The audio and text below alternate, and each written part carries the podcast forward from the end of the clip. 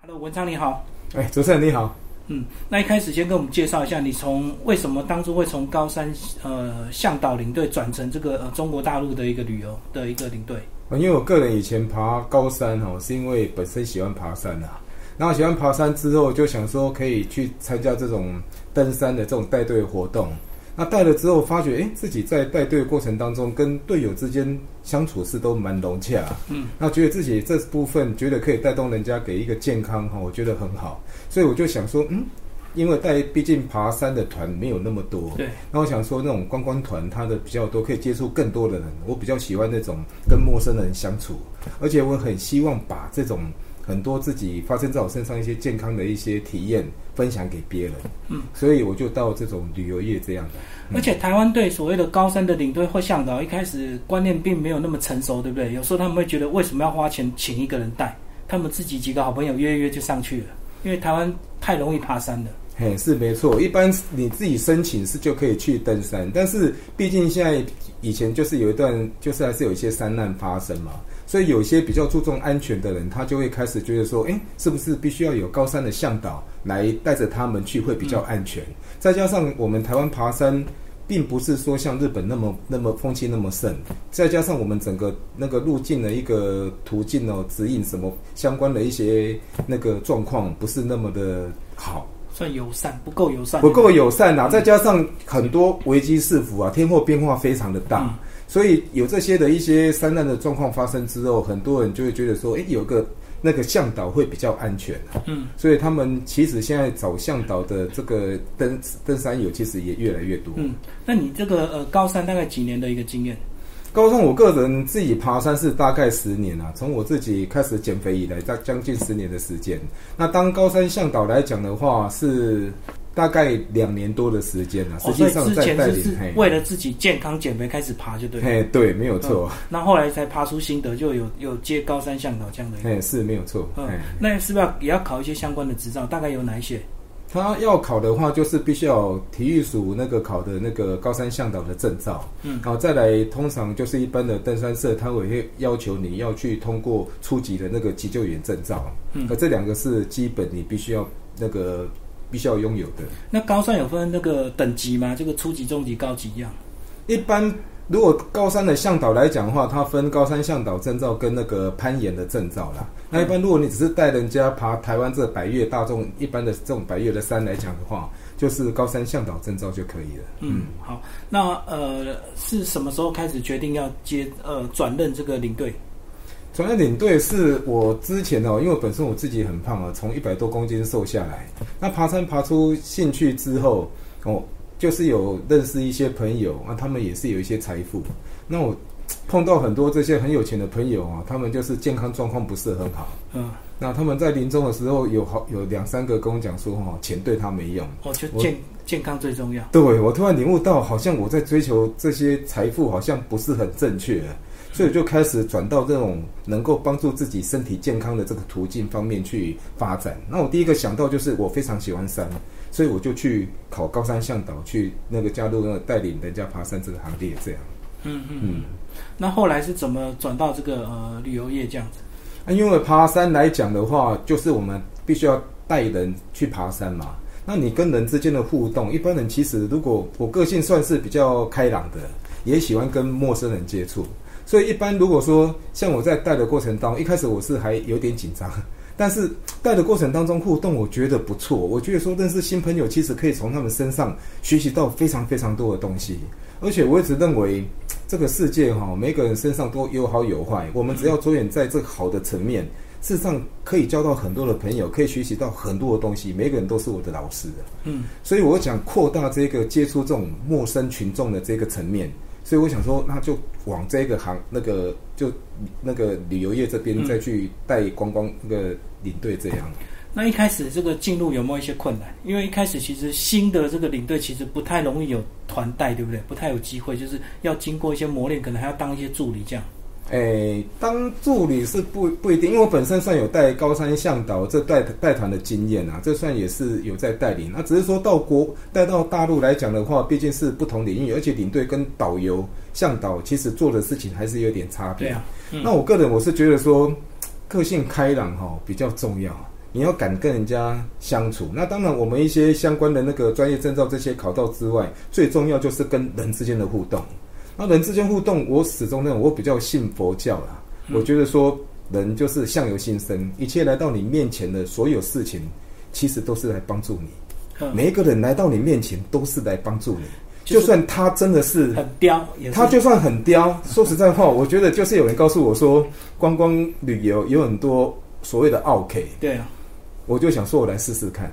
但是以我从从事到现在来讲的话，我不觉得有什么奥 K 啊，只能说他有某些需要被注意的事情、认同的事情，我们可能没有注意到。哦，他可能是需要被关心或被帮助，那因为他得不到满足，他就会变傲，就对。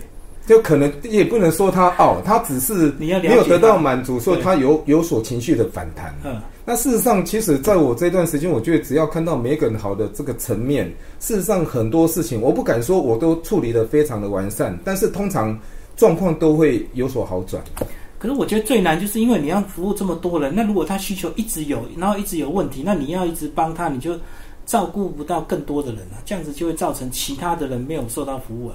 那你那时候情情绪不会被干扰？这个来讲的话，基本上本身就是我们还是会主要告诉他，我们还是以整体而言，不是服务你个人。这种状况其实我们必须要强调。那因为毕竟领队是服务整个团队，不是只有你一个人。那事实上，只要经由那种委婉的解释，不要跟他有情绪的对立，其实。目前为止的还没有碰到说无法解决，但是我不敢说未来没有。但是到目前为止的话，其实大部分都能够理解，所以还没有碰到真的无法解决这种状况。嗯嗯嗯。那当你这个真的进入所谓的中国领队这样的一个呃行业，然后已经每个月可能要带好几团，这样已经累积很多团，那你跟你过去所谓的这个中跟中国的印象会不会有差别？因为以前我们可能只能透过电视嘛一些报道这样子。跟你实际走这么多趟，嗯，实际上，因为之前从那个 YouTube 上面大概有了解大陆这边的一个变化啦，但是实际上来临之后，真的大陆这边的演变哈，远远超乎我的想象。尤其最近这两三年，这进步硬体建设是非常非常的快速。哦，毕竟这种比较稍微集权的这种政治，他们在独裁围攻执行很多事情的时候，这硬体建设是非常非常的快。对，哦，所以现在我们整个这种中国这样跑过之后，发觉不管在一、一二线城市，甚至到三线城市，它的硬体建设都非常非常的进步。对我我知道，呃，很多人批评他们就是在呃人民的素养上可能还跟不上。像我以前就最不习惯就是他们在室内吸烟，你知道吗？因为我们在台湾已经都很习惯室内不可能吸烟的，可是你在餐厅或百货公司真的还看到有些人吸烟，那个是我觉得蛮讶异的一个地方。吸烟这部分哦，人员人文素养的部分，这以他们近期来讲是有推动所谓的文明条例啊。所以这部分来讲的话，是我只能说有在进步当中。那事实上还是要一点时间来追上嘛。事实上，目前来讲，这两年其实是进步空间是蛮大的。最后帮我们讲一下这一团你这个呃带带的心得好不好？这一团这个虽然人数不算太多，少少的，算是已经最低出团量了，对不对？这样带起来是比较轻松。事实上，带团来讲的话，人少当然是会比较轻松一点。但是实际上还是要看整个团客的那种个性啊，因为我个人来讲，我我是觉得我比较接喜欢接触陌生人，那我也比较能够跟陌生人能够互动，所以对我来讲的话，我觉得人多人少差异没有那么的大了，我没有那么的大。那我跟我觉得我在带这种比较人少的团来讲的话，就是还是会着重在他们每一个人细腻的表现。哦，比如说，我很喜欢看团客拍照，因为人在拍照的时候没有发觉，你眼看看的都是好的事情。你你定焦再好的事情，你定焦再好的事情，你就在提升自己啊。你有没有发觉？你在看在拍照，他们就很对。我我我我把自己当成团客，是我最好的风景。我喜欢看那种互动，包含你看我们那个那个有一对那个夫妻有没有退休夫妻？对，那种互动哦。非常非常的甜蜜呀！我我我很能够去捕捉人家那种团客之间彼此那种感情细腻的交流，我好喜欢看这种。你你你你觉得你这样子真的是所谓的热情使然，还是真的呃，再过再多待个几年之后，你也会有职业也不会，因为实际上你看，我从事服务业哈，包含你说高山向导、旅游业，还有以前在高乡道向导之前的这种服务业，都是在接触人群。我发觉我的哲学就是去看人家好的层面，嗯，去看人家释放出那种好的善的能量。其实我们都有能力，你看一个开心的人，你跟他在一起，你会感觉到他开心，有没有？他在悲伤，你会感受他的悲伤。所以我都会喜欢去看人家好的那一面，那自己也要展现好的。因为今天我表现好的，或许不见得每个人都会跟我们一样很正向的思维，但是通常他会比当下他这个时候还要好。嗯，然后再来，你看，包含主持人你，我也很喜欢看你啊。你看你之前那个新闻那个事件，当下我那时候不认识你哦，那件事情我好感动哦。嗯。我很喜欢社会上所发生这种种种让人家感动些，我一直在捕捉这些，我尽量去避免掉这些狗屁叨叨不好的事情。我就会想嘛，就像净空法师讲“凡圣同居土”嘛，地球就这样。嗯，我们为什么要去看坏的？我就会明明有那么多好的事情，我觉得我们这世界很奇怪，大家老是看到坏的，忽略好的。我就想，没关系，我反过来，我去看到好的，忽略坏的。这个知易行难呢，这个大家都不会不会，没有没有没有没有那么难，没有那么难。真的没有那么难，所以你看我在带的过程当中，像我们那个有一个那个姐姐嘛，脚不舒服，那可能也有点到一点情绪，但是其实我看到的是她非常坚韧，她的任性啊，他原本担心说他来没办法走，结果他实际上几乎所有行程都走完了。对，这种你没有觉得很佩服吗？你觉得我们台湾的那种女性哦，其实那种毅力都非常非常强。我。因为我本身我我妈妈我阿妈就是属于这样，就是坚韧不比较坚坚韧不拔，所以我看到这样的人，我都会觉得很感动所以你看，一上游览车，我就跟大家讲，我们给这位姐姐鼓鼓掌，真的很了不起啊！嗯，哎，你是想想看，当你脚脚受伤，你脚筋断掉，然后刚缝合还还没有完全好的状况之下，你这样走，哎，那种痛苦是你可以大家都可以想象到。可有些领队可能会很讨厌，说你受伤你还来，不会不会，我非常我非我非常享受这一个，而且本身我在当高山向导，我就因为一般我们以那个带登山团，我们都会有前导跟后导，对。我特别喜欢当后导，因为后陪那个后导都是体力比较差的，比较有状况，那我陪着他走，我陪着他走，我喜欢看到人家成长，为什么？因为我以前就很胖啊。我以前体能就很差哦，所以以前是落后的。我以前完全都在落后的啊，嗯，所以我我会希望每一个人都能够像我一样持续慢慢成长起来，因为我觉得如果可以做到，每一个人都可以做到，嗯，好，所以我觉得我喜欢看这些，所以你们所释放出来的哦，这些那种很细腻的哦，拍照那种开心，对不对？夫妻之间的互动那种甜蜜，你会喜欢看。对不对？包含你看，我们有有有有有一个九人的那个团体，对，哦，他们亲朋好友一起来，彼此之间的互动、帮助、吃饭坐在一起聊天，那有买什么东西互相请来请去，哎，这这不是很好的一个一个画面吗？所以这样他他们人多自己一个团体，有时候反而比较容易带，对不对？因为他们自己就会有他们自己的一个规矩。这比较见仁见智啊，因为有有些人可能会不喜欢，但是我觉得这种我反而喜欢，因为毕竟他们都熟了。对啊，你只要了解他们的习性就好了。那当然啦，因为有些这种团体熟哈，你如果抓不到他们这种习性，也会有一些困扰。但是目前来讲，我是觉得台湾人还是善良的比较多啦，我只能这样讲。嗯，所以目前来讲，其实你看人都很好啊。可带大来大陆玩，几乎都是年年长者比较多啊。那你这样子，呃，在整个服务的过程，有时候会觉得太累、太麻烦了。因为年长总是问题比较多嘛，可能这个塞车他就想上厕所干嘛了？不会，因为本身我们就是一个服务业啦。那你说像这种年长者来讲，我曾经有一段时间也是有在那种一般的那种小型医院，哦，就是帮忙接送病人。嗯，他们也是都不良于行啊，坐轮椅啊，我们就开车接送他到医院去啊。嗯，那像这些他们的状况，绝对都比现在能够出来旅游的还要还没这些病人比较差。对，这些因为我已经习惯，因为我我总我总觉得我们人必须要感同身受因为我觉得说人哈能够碰到都是一种缘分，都是一种缘分，所以我觉得。在我面前的，我不敢说我完全能够满足他们或怎么样。我觉得我可以的话，我的能力所及，举举手之劳帮一下，这有什么关系？那本来他们出来就是我们领队就是要服务他，也没有这些人，我们总会有工作，我们总会有有钱可以赚，是不对啊，可？是有些领队这个一到机场接接到客人的时候，就会先帮客人算命哦，他是好的客人还是傲客，然后心里就会觉得啊，惨了，这八天玩的，怎么会有遇到这种客人？所所以我说哈，这个真的是人生哲学。我只能说，如果一直在拘泥在这种点上面，你会很累。嗯因为当你意念已经这么想，你不见得判断是正确啊。我们成长过程当中，你知道吗？你所有判断都是对的吗？你当下你在对对这些团客你去做判断，你的判断一定是对的吗？这不是我的哲学，我比较随遇而安，我看当下。就算说这个当下它是这个样子，不代表它后面都是这样。嗯，我们自己也是啊，我们自己也是有情绪很烦躁，然后很那个情绪失控的时候啊，谁没有？嗯那你情绪失控的时候，你就一直都是情绪失控的样子吗？不会嘛？我发觉大部分会不好意思。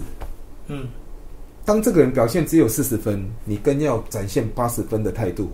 他或许不见得能够跟你一样八十分，但是至少他会变五十分、六十分。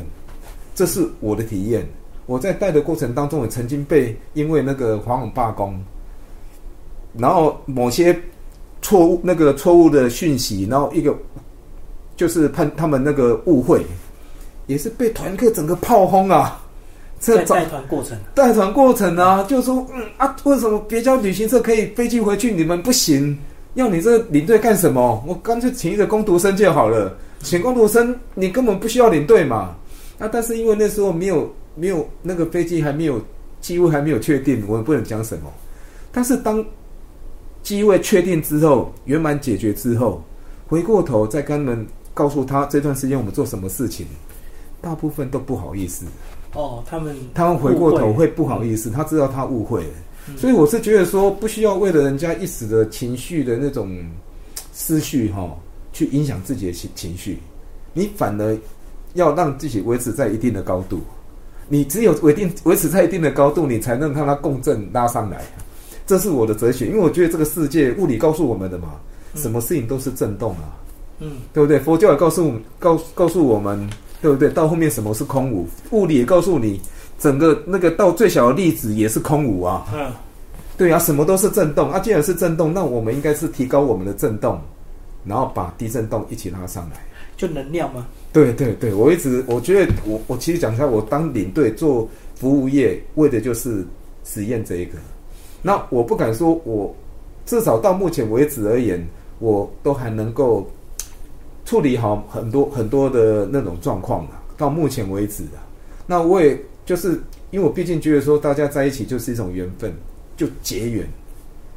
你就是来帮助我的，相由心生就是讲这个啊，不然相由心生在讲什么？嗯相由心生不是讲你脸相，他说你眼前来到你面前一切的事事物都是来帮你、啊。南严经讲的嘛，诸法所生唯心所现，一切因果世界为成，因心成体。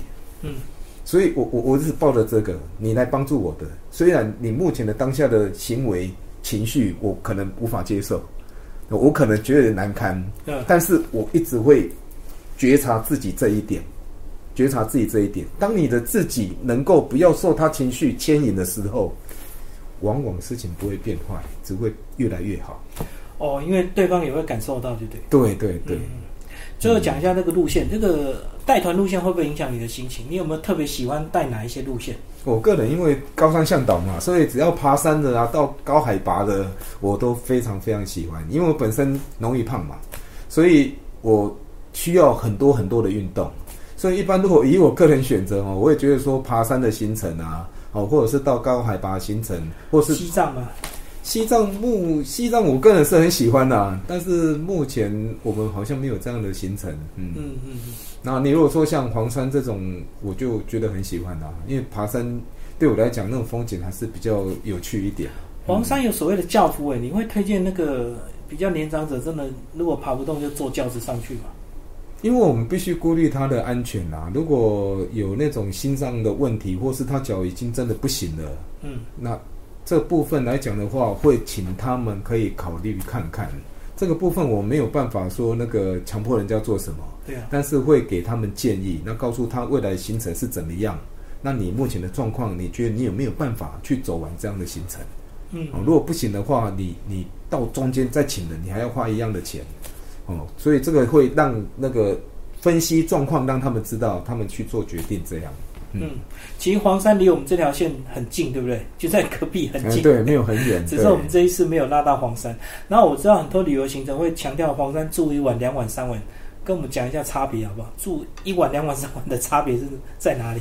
如果住一晚的话，通常就在后山嘛。嗯那后山你就是在后山相关的那个北海景区啊，哦，或是到西海景区啊，那会上光明顶这样。嗯，那一般来讲的话，就是在北海景区跟那个中诶、那个附近啊，像水信峰啊、狮子狮那个猴子看海哦，那边狮子峰那边，其实景区就很秀丽啊，其实就很漂亮，住一晚就可以看到很很就可以看到后山呐、嗯嗯好，那如果你住两晚的话，通常就从前山到后山去了。嗯那偶尔也有从后山到前山的，好，大部分都前山到后山。那这个走的距离就比较远，会负荷会比较大一点。对，啊，住三晚当然是最轻松啊，他就是第一晚住前山嘛，第二晚就住在那个光明顶下面的那个白云宾馆嘛。嗯，等于说你就走一半的行程嘛，原本住两晚你是一次走完，走更久。变成你就走一半，那第三晚再住到后山去。嗯，所以这个行程相对就会比较轻松一点。但那是不是就住三晚就价位最高，对不对？因为那个住在价位的部分的话，因为随着不同的时期哦，还是会有差。毕竟旅游业它那个像飞机票跟那个饭店哦的那个价格是稍微比较浮动一点的，所以你不同时期有不同的价格啊。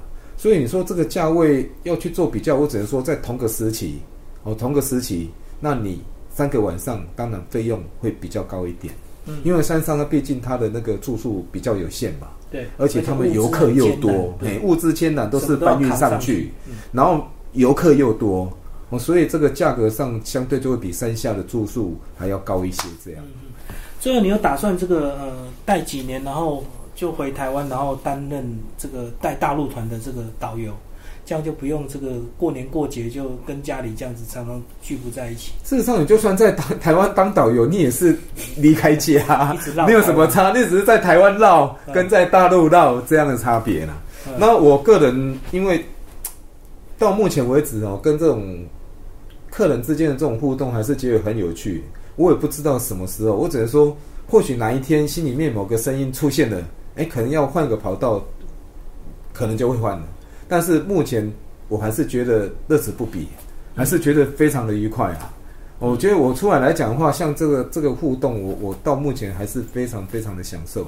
其实当领队有很多人有很多心态，对不对？有些人是为了赚钱，有些人是像你是为了服务这个、嗯跟人家多接触，啊，有些人可能是顺便玩。嗯，那你觉得我我三项都有嘛，赚钱还是要赚啊，你要赚点零用钱啊，没有钱你还是过不下去嘛，对不对？然后就是一样，你也可以到大陆到处去看看嘛。那当然，我觉得我目前为止最大的享受还是人之间的互动。嗯。那再来就是诶、不同的地形，像我很喜欢去山上嘛，比如说像哦云南香格里拉到高海拔。对。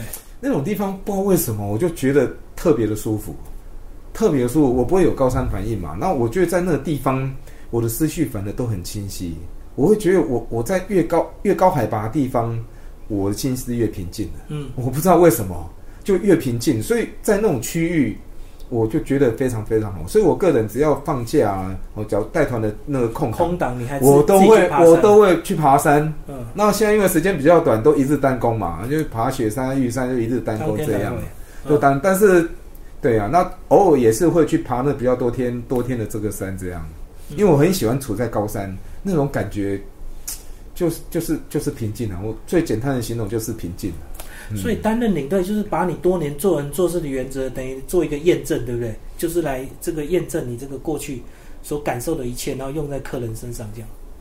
诶、也不敢说是验证啊，是我觉得说，我感觉到这样的生活哲学哦，对我来讲是处在一种能够比较快乐的状态，所以我就不断的要求自己，然后尽量处在这样一个觉察自己的当下，嗯然后跟客人之间的互动。那碰到怎样一个，假如说那种问题点的时候，那我第一个会稳住自己的心，我自己一定是先稳住自己的心，因为我觉得说哈，可以。可以事情有什么错误都没关系，你可以赔了许多事情都没关系，但是绝对不要赔掉好心情，因为好好心情是你能够让事情从坏又变好的一个关键啊。嗯，你自己当下这个心境，你要是乱了，你就跟着乱了啊，对不对？境随心转嘛，嗯，是不是？对，所以，所以你维持住这个心，我觉得后续的事情通常都会越来越好。或许不会一下子完全解决，但是一定会渐渐变好。不过旅游真的有时候真的要及时哦，有时候这个不能够等你这个退休了，钱存够了才开始玩，有时候 跑不动。所以我说嘛，我们人很奇怪，你看年轻的时候为了老年，对啊，做计划准备退休，你在你在牺牲你年轻的时光，等到老年的时候，你在为未来世 来牺牲你的老年，你为什么不当下就开始享受呢？嗯。对不对？当然，我们不能匮乏，你不能完全没有工作。像我就是哈，我至少这个薪水虽然钱虽然没有很多，但是至少可以满足我活在当下。我生活我不会匮乏，我不会匮乏，但是我又能够在当下放松，能够去做我想当下想要做的事情。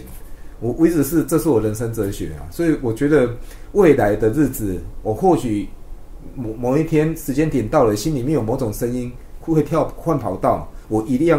同样的标准就是我要放松，我要处在当下，但是我也不会让自己匮乏，这是我的标准。嗯，我我的人生哲学。好，谢谢我们雄狮的专任领队郑文昌，谢谢。嗯，哎，谢谢。